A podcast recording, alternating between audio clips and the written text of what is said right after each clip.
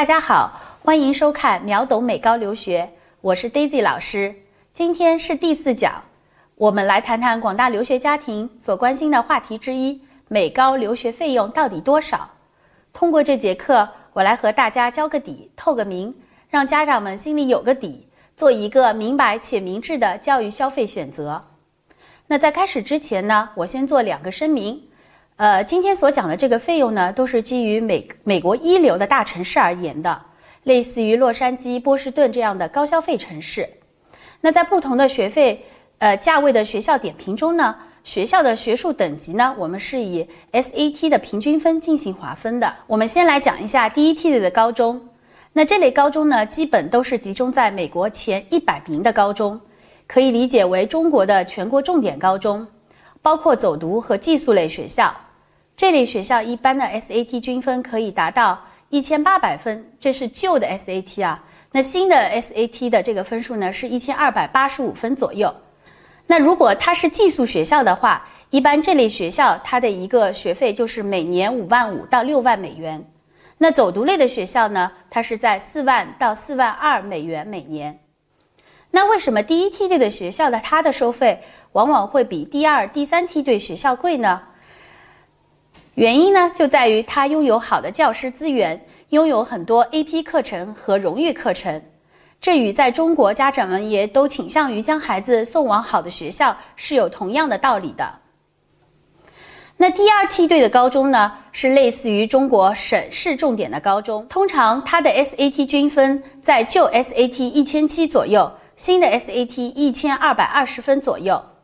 这类学校它有较多的 AP 课程和荣誉课程等辅修课程。一般这类学校中的寄宿学校，它的一个学费在每年四万五到五万美元；它的走读学校的费用呢，则在每年三万到三万五美元。这类学校中呢，会有一定数量的教会学校，由于教会会补贴这类学校，因此教会学校一般比同等的水平的学校会便宜。这个便宜的范围呢，大概在五千至八千美元每年不等。接着，我们来讲一下第三梯队。那第三梯队的学校呢，就是类似于中国区县重点的高中，通常 SAT 均分在旧 SAT 的一千六百分左右，新 SAT 一千一百五十五分左右。这类学校有一定数量的 AP 和荣誉课程。这一类学校中的寄宿学校价格在四万至四万五美元每年。但是这类学校可能在偏远、人口少的州，所以它的地区学费有优势。那走读学校价格呢，则在两万两千元到两万五千元每年。那如果就像我前面说的是教区直接管理的教会学校呢，通常它的走读费用在一万至一万五千美元左右每年。但是这类梯队学校需要家长特别注意它的国际学生的一个比例。因为有的学校可能受限于美国本土招生数量，学校会通过招募亚洲国际学生来增加语印收入。如果中国学生比例大于百分之十五的话，大家一定要注意一下该学校国际环境项目了。此外，这类学校可能收取一些午餐费用，部分学校是含午餐费用的，校车交通费用也可能是另外计算的。当然，不同学校的情况可能是不同的。所以需要具体学校具体分析。最后呢，我们来看一下第四梯队的高中，这一类的学校通常是 SAT 旧分在一千五百分左右，新的 SAT 一千零九十五左右。呃，这类学校呢会有一定数量的 AP 课程和荣誉课程。这一类学校中的寄宿学校的价格在每年四万至四万五美元，也是处于比较偏远、人口少的州。所以它的地区有一定的学费的优势，走读学校的价格呢，在每年一万五至两万美元。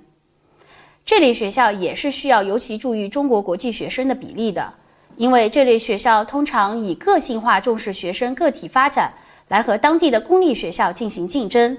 所以，如果这类学校以中国学生作为收入来源，就会大量招募中国学生，会存在孩子们在一起不讲英语的不理想的状况。看完以上四类学校，相信大家可能有一些了解了。所以呢，我也给大家一些建议：如果您的家里不差钱，而且孩子的资质不错，绝对可以选择第一梯队的寄宿学校。如果觉得有一点贵的，走读学校也是不错的选择。走读学校录取相对宽松，学生的录取机会也比较高。那学校的这个位置呢，也是比较优越的，大多都在市区。那寄宿在当地家庭呢，也会让孩子有一个沉浸式的英文交流的这样的一个机会，也可以更好的融入到美国的这个社区和文化当中。另外呢，呃，如果孩子在周末想有一定的这样的一个活动，寄宿家庭也会给予一定的支持。但是家长一定要记住，选择一些大的城市和好的学校。那最后呢，对于资金确实有点紧张的家庭呢，我建议还是考虑一些教会学校，费用呢会比普通学校低一点儿，而且许多教会它的一个氛围还是很友好的，师生关系十分好，融洽。那今天呢，对于美高费用的第一部分，我们就讲到这里。那还有第二集呢，我们会继续和大家去分析这个校外的费用。好了，这期节目就到这里。获取美高申请超值大礼包。加入美高冲刺家长营，大家都可以扫描节目下方的二维码，或者关注微信公众号“留学爆米花”，回复“美高”两个字，先到先得，秒懂美高留学，你的美高申请第一课。我们下期再会。